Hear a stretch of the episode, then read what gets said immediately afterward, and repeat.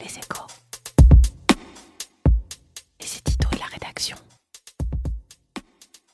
Le changement est un art difficile. La France le prouve avec une constance admirable. Elle a retoqué la taxe carbone, peine à simplifier son système de retraite et s'accommode mal d'un nouveau compte personnel de formation où les millions d'euros s'accumulent sans trouver preneur. Dans pareil pays, le succès devrait être mis en avant. Or, il passe souvent sous le radar. Un exemple le montre aujourd'hui parfaitement, c'est l'apprentissage. Car l'apprentissage semble enfin trouver ses marques. À en croire les chiffres publiés le mois dernier, le nombre d'apprentis atteignait 460 000 au milieu de l'année, un chiffre jamais atteint. Or, il s'agit d'un système de formation efficace. Les 4 cinquièmes de ceux qui en sortent trouvent un emploi. Dans un pays où le chômage des jeunes est un fléau, c'est une excellente nouvelle. Et l'embellie devrait se prolonger. La loi Pénicaud du 5 septembre 2018, dite pour la liberté de choisir son avenir professionnel, devrait faire sentir ses effets avec un mot pourtant honni dans notre beau pays, libéralisation. Libéralisation très encadrée du contrat de travail, libéralisation aussi de la création de centres d'apprentissage. Il fallait auparavant une autorisation administrative délivrée par la région pour qu'une entreprise ou une branche professionnelle puisse créer un centre de formation ou même un simple cursus. Depuis que la loi a supprimé cette autorisation, les services du ministère ont enregistré plus de 500 projets, alors qu'il y a en tout 1200 centres de formation d'apprentis en France. Il paraît logique que les entreprises jouent un rôle central dans l'organisation de l'apprentissage. C'est d'ailleurs ce qui se fait en Suisse, en Allemagne, en Autriche, des pays où le taux de chômage des jeunes est très faible et l'apprentissage est la norme. Les deux tiers des jeunes suisses, par exemple, passent par cette voie. Mais en France, il en allait autrement, car il règne une lutte sourde entre l'école et l'entreprise. Il y a un siècle exactement, en 1919, la loi Astier avait certes créé des cours en alternance avec du travail à l'usine. Mais dès l'année suivante, l'enseignement technique passe de la tutelle ministérielle de l'industrie à celle de l'instruction publique. Étape par étape, l'école a repris la main. Projet, à l'époque du Front populaire, première mesure, sous Vichy, et confirmation à la libération.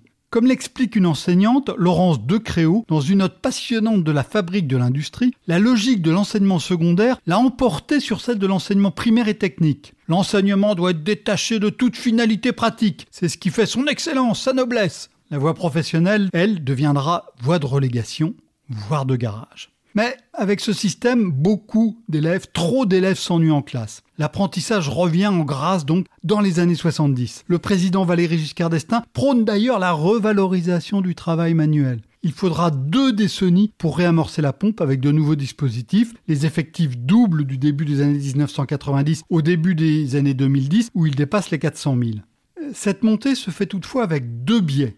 D'abord, l'apprentissage concerne de plus en plus les jeunes déjà formés. Les bacs plus 2 ou plus 3 font aujourd'hui le quart des effectifs.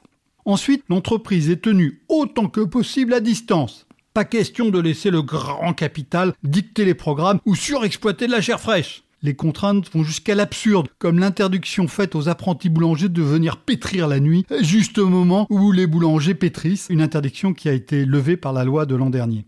La libération de l'apprentissage est donc salutaire. Son essor, qui reste à confirmer, sera précieux. Il faudra toutefois avancer les yeux ouverts. Certains employeurs auront encore la tentation d'exploiter des apprentis pour réduire leurs coûts ou pour faire pression sur les salaires. Et dans un monde où les qualifications changent de plus en plus vite, l'apprentissage ne doit pas fermer la porte sur d'autres formations, mais au contraire l'ouvrir. En Allemagne, les apprentis qui sont devenus patrons, souvent de grandes entreprises, ils avaient tous fait un MBA la trentaine venue.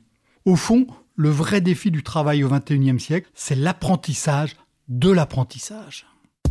Retrouvez tous les podcasts des échos sur votre application de podcast préférée ou sur leséchos.fr.